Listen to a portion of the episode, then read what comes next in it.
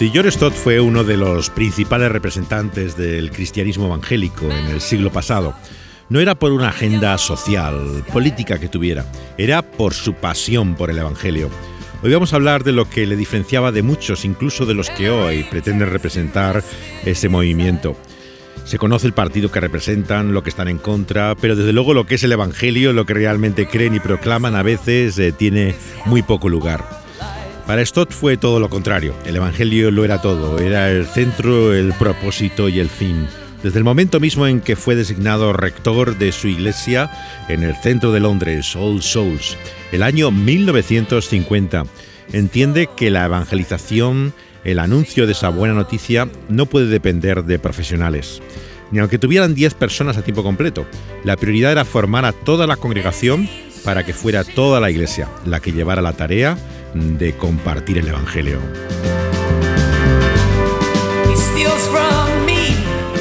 Hasta el día de hoy, la punta de lanza de la iglesia de Stott en Londres, All Souls, siguen siendo las reuniones que se hacen una vez al mes. Se invita a personas que no conocen la iglesia y cada una de ellas consiste como una presentación del Evangelio. Tiene una invitación al final y lo que se pretende es que siga luego un curso de exploración del cristianismo, que es como se ha dado en llamar Christianity Explored. El modelo que ahora siguen eh, es alguien llamado Rico Tais quien lo hizo, pero el origen, lo que es la idea original, venía del propio Stott. Su éxito dependía, claro, de la disposición que tuvieran los miembros a traer gente invitada, así como la preparación, claro, de aquellos que tenían que hacer el papel de lo que se daban llamar consejeros entonces, para tener el primer contacto con el cristianismo, que hablaran con las personas nuevas al final de la reunión y les introdujeran a todo ello. Suena extraño, pero al principio, claro, estamos hablando de la posguerra, este curso de introducción le llamaban popularmente entre ellos, no, de, no a la gente que venía nueva, sino entre los miembros de la iglesia guardería, como si fuera el lugar de cuidado de los niños pequeños. Porque la idea es que el nuevo creyente era como un bebé en la fe. Y por lo tanto también eh, esto te empezó a llamarlo así. Quería que fuera como un desafío también al orgullo natural humano. Yo creo que por eso le gustaba el nombre porque pensaba que para ser cristiano también hace falta llegar a esa humildad, ¿no? de ser eh, una persona que, se deja enseñar, una persona que realmente eh, se da cuenta de, de su poco conocimiento y la necesidad que tiene, de que es un bebé en la fe. Ese desafío al orgullo natural humano le llevó a crear estos, lo que luego se conoció con un nombre mucho más normal, que eran grupos de principiantes, ¿no? de aquellos que se inician, sería la expresión. Siguen eh, luego, como hemos dicho, un curso mucho más elaborado que hizo Rico Tais, eh, eh, que es la alternativa alfa. El curso de alfa domina ya no solamente Gran Bretaña, sino gran parte del mundo.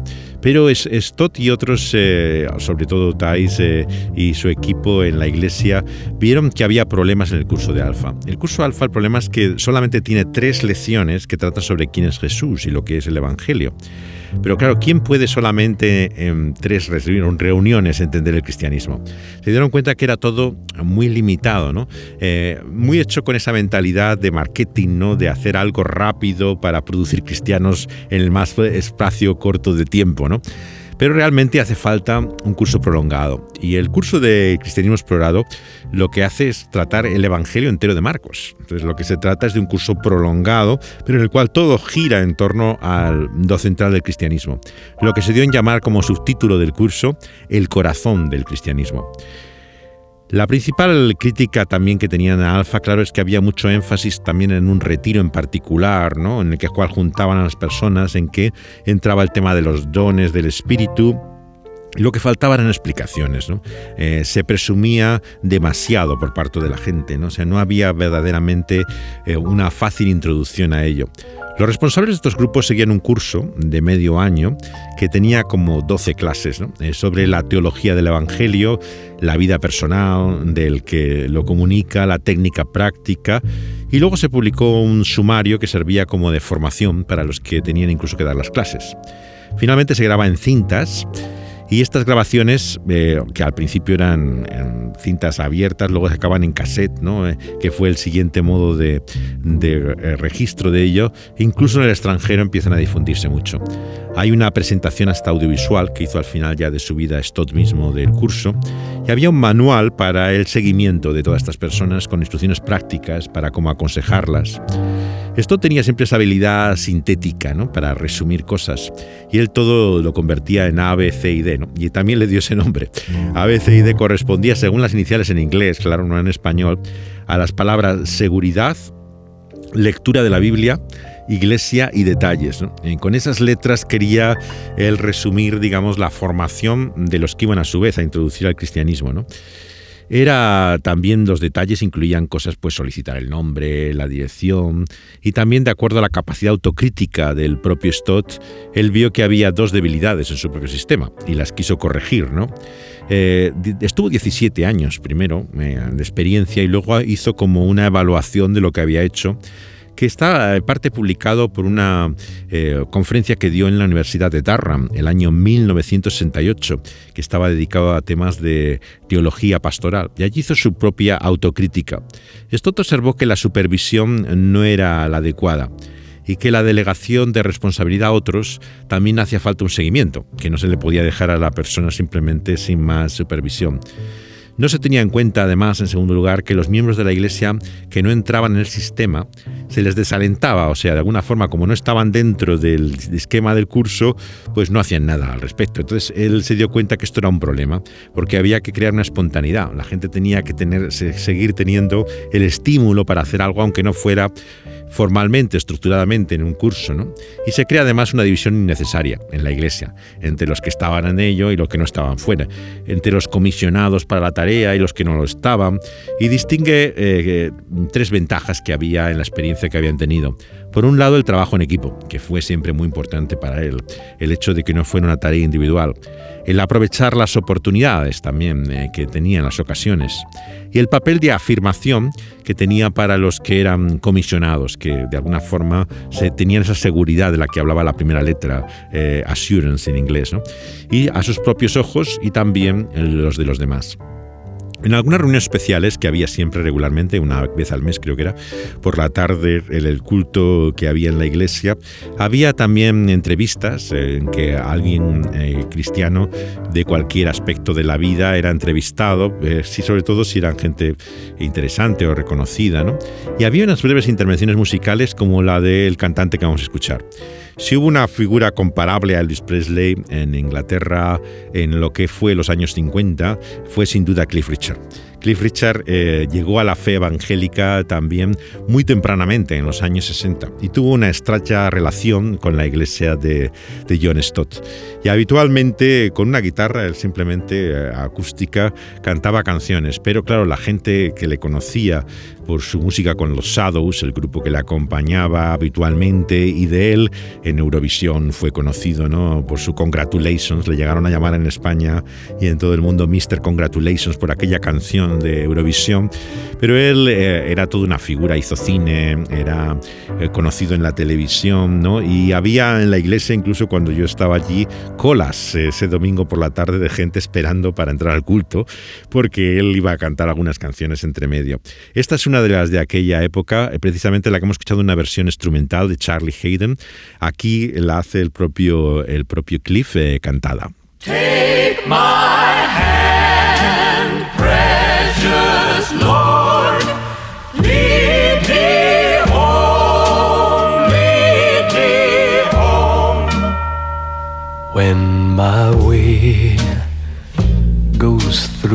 fear. precious Lord, linger near when my life is almost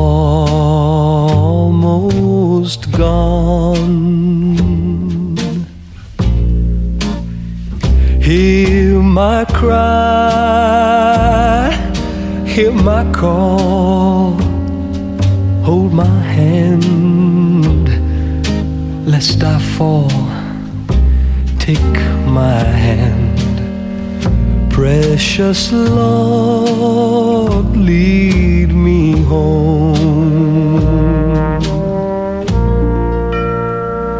Precious Lord, take my hand Este es el clásico gospel, eh, Precious Lord, Take My Hand, Precioso Señor, retoma mi mano, que ha sido interpretado por múltiples artistas, pero aquí está en la voz de Cliff Richard, también eh, alguien que contribuyó mucho a esas actividades de testimonio en la iglesia de John Stott en All Souls. Un día el columnista del New York Times en Estados Unidos, David Brooks, se preguntaba, ¿y quién es Stott? Este periodista, que era judío, eh, se extrañaba de que los medios de comunicación eh, escogieran lo que él llamaba bufones ¿no? para representar el cristianismo evangélico. Y daba vergüenza escucharlo. ¿no? Y de repente un día se encontró con esto ¿no? en Estados Unidos. Y dijo, ¿cómo es que este hombre, que es tan amistoso, tan amable, cortés, que es natural, humilde, y sobre todo, fíjense cómo le identificaba este periodista judío. Es autocrítico, dice. Pero a la vez, dice, es da confianza, gozo, optimismo, ¿no? Dice, para alguien no cristiano como soy yo, dice, realmente no tiene comparación con los que se presentan muchas veces como representantes del cristianismo evangélico. A él le llamó la atención de Stott eh, que no creía que la verdad fuera plural, que hubiera muchas verdades, ¿no? Y esto le asombró que no relativizaba el bien y el mal, que era una persona que tenía convicciones, que no pensaba que toda fe fuera igualmente válida, dice, ni que la verdad fuera un logro humano, sino una revelación. Le sorprendió la confianza, la gracia con la que hablaba de la verdad del Evangelio. where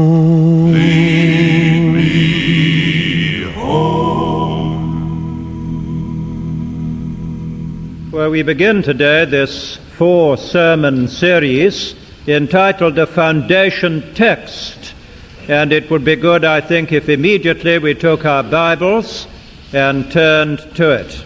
In the New Testament section of the Church Bible, it's on page 146. Así introduce una serie sobre textos fundamentales del cristianismo el propio John Stott. Las observaciones que hace al principio son muy características de lo que estamos hablando. Habla a alguien que no ha tenido nunca una Biblia en sus manos. Le explica de dónde va, a hablar, eh, Romanos, cómo está en la segunda parte de la Biblia, le dice el número de la página que tiene que buscar y vemos lo que es una introducción verdaderamente accesible para alguien que no tenga contacto con la Biblia. And we rejoice in our hope of sharing the glory of God. We call this a foundation text. It is rightly so called because it offers a foundation for our Christian lives and for our understanding of the Christian gospel. It's appropriate also to our down to earth mission El sentido práctico hace que él piense que lo fundamental, lo esencial es también cierta doctrina, lo que es la verdad básica del Evangelio. Y él pensó por eso que no había nada más práctico que la doctrina, que la verdadera doctrina bien entendida, presentada de la forma en que lo hacía a continuación.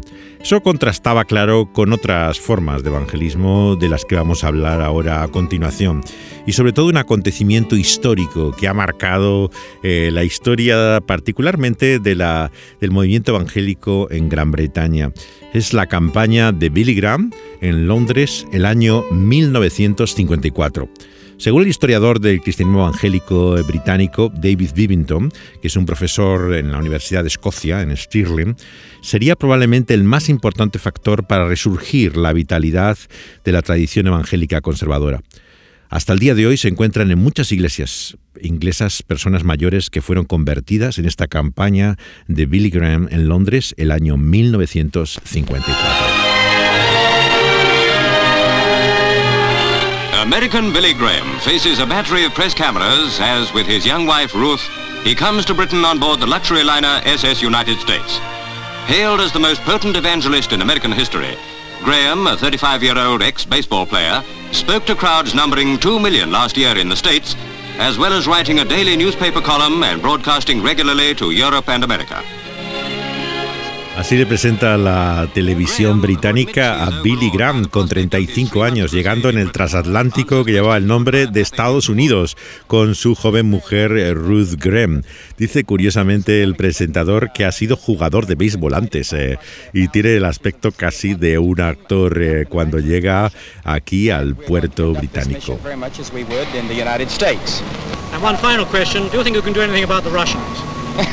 That's not in my area at all. I'm not in politics. I, I'm a minister of the gospel of Jesus Christ, and I haven't come to Britain with any idea of saving Britain or changing Britain. I've come here simply to present the message of Christ, and I'd like to make this statement. I think it's relevant to the point that I've not come to talk about politics. No he venido para hablar de política, dice Billy Graham. Le preguntan sobre los rusos y reenfatiza una y otra vez el predicador que él no ha venido para eh, influir políticamente a Gran Bretaña. Qué contraste, ¿verdad?, eh, con lo que luego ha sido la evolución de muchos evangelistas, que desde luego ya es imposible de confundir eh, sus creencias y convicciones políticas del mensaje que hacía. El joven Billy Graham, desde luego, eh, dirían hoy que no se mojaba, eh, pero lo hacía con convicción, con seguridad de que eso era su papel. Dice, soy ministro del Evangelio, dice, eh, no he venido aquí para hablar de política.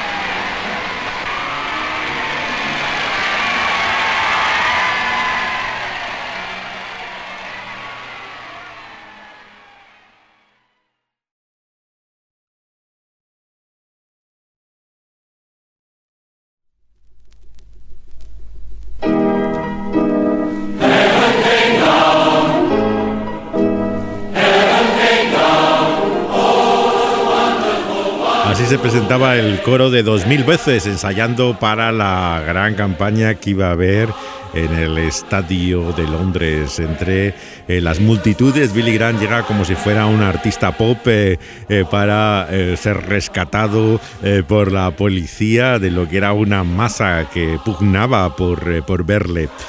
La expectativa que creó esta campaña fue impresionante, verdaderamente fue instrumental en el renacimiento del cristianismo evangélico en Gran Bretaña.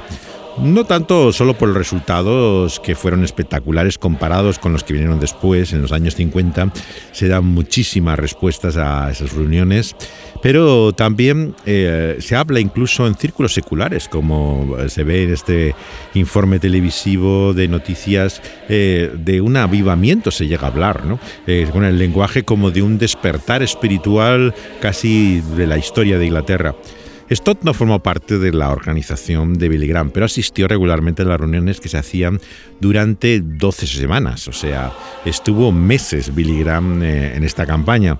Él estaba en un hotel muy cercano a All Souls que le buscó la propia iglesia eh, y le dejó también el edificio donde habían tenido las reuniones durante la guerra, eh, donde estaba el instituto que yo estudié, la iglesia de San Pedro, para que la organización tuviera allí su coordinación. El evangelista eh, describe su alojamiento en el hotel que le buscaron como el más pequeño y barato de Londres, ¿no?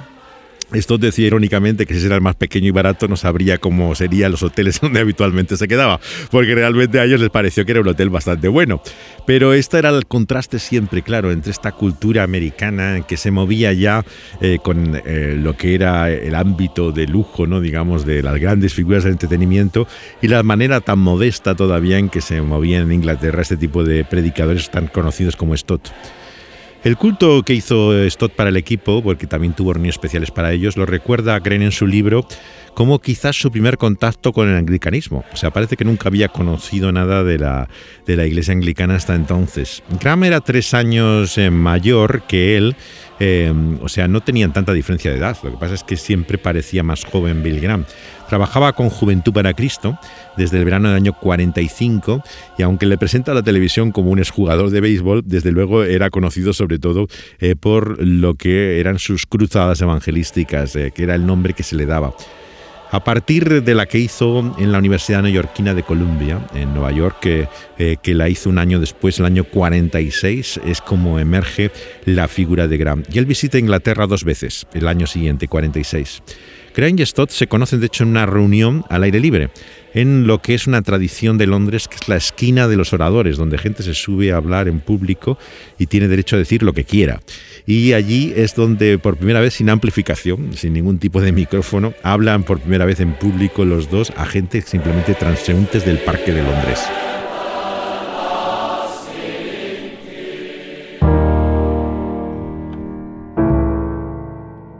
Gren y los predicadores americanos siempre se asombraron de lo frugal de la vida de Stott, eh, cómo eran sus condiciones de vivienda y cuando le invitaban a Estados Unidos, ciertamente que él tenía que parecerle también escandaloso la forma lujosa de vida de ellos. Pero les fascinaba Stott. Él recorría mucha gente grandes distancias solamente para escuchar la perfecta pronunciación, esa edición de colegio privado británico que tenía Stott y les parecía como un locutor de la BBC. Les encantaba simplemente eh, el sonido de, la, de la acentuación. Algunos iban más allá, ciertamente, y les sorprendió la predicación expositiva de Stott. Como Martin Lloyd Jones, el médico galés también conocido en Londres en aquellos años, no solamente explicaba el texto, sino que seguía de forma consecutiva diferentes libros de la Biblia. Él solía hacer secciones más amplias, por ejemplo, que el doctor, que generalmente tomaba a veces un versículo y hacía tres o cuatro sermones del mismo. Pero, eh, sin embargo, Stott eh, tomaba más bien eh, textos un poco más largos, más extensos, y hacía a lo largo de ello no un estudio verso a verso, ¿no? sino realmente era una predicación, era un sermón. Muy diferente, por ejemplo, al tipo de estudio bíblico que hoy hacen predicadores americanos, que también le suelen llamar expositivo, el caso de MacArthur, ¿no? pero que realmente no es un sermón eh, al estilo de lo que podía hacer eh, esto Lloyd Jones. Eh, se entiende de forma diferente la predicación expositiva en Europa que en Estados Unidos.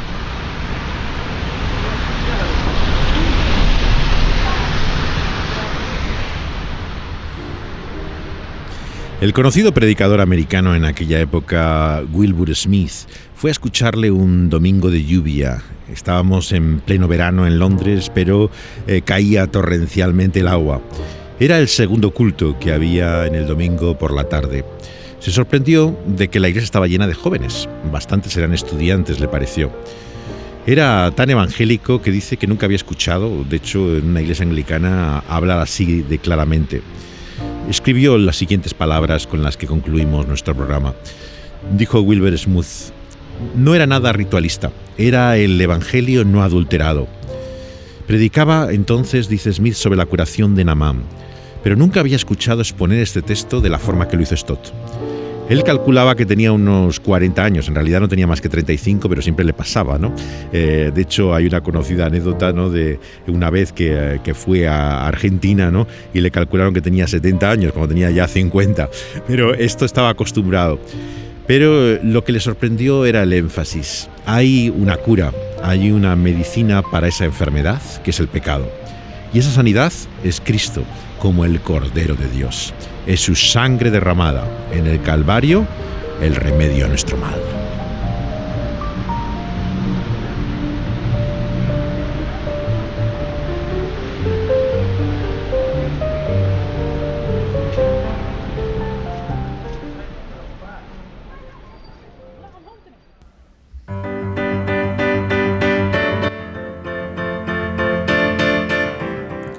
Es la pasión por el Evangelio de John Stott. Seguiremos hablando de ella en el próximo programa en relación con este acontecimiento histórico que fue la campaña de Bill Graham en Londres en los años 50 y la relación que Stott también tuvo con él eh, a partir de ese momento. Eso será en esta serie que tenemos eh, por el centenario de John Stott.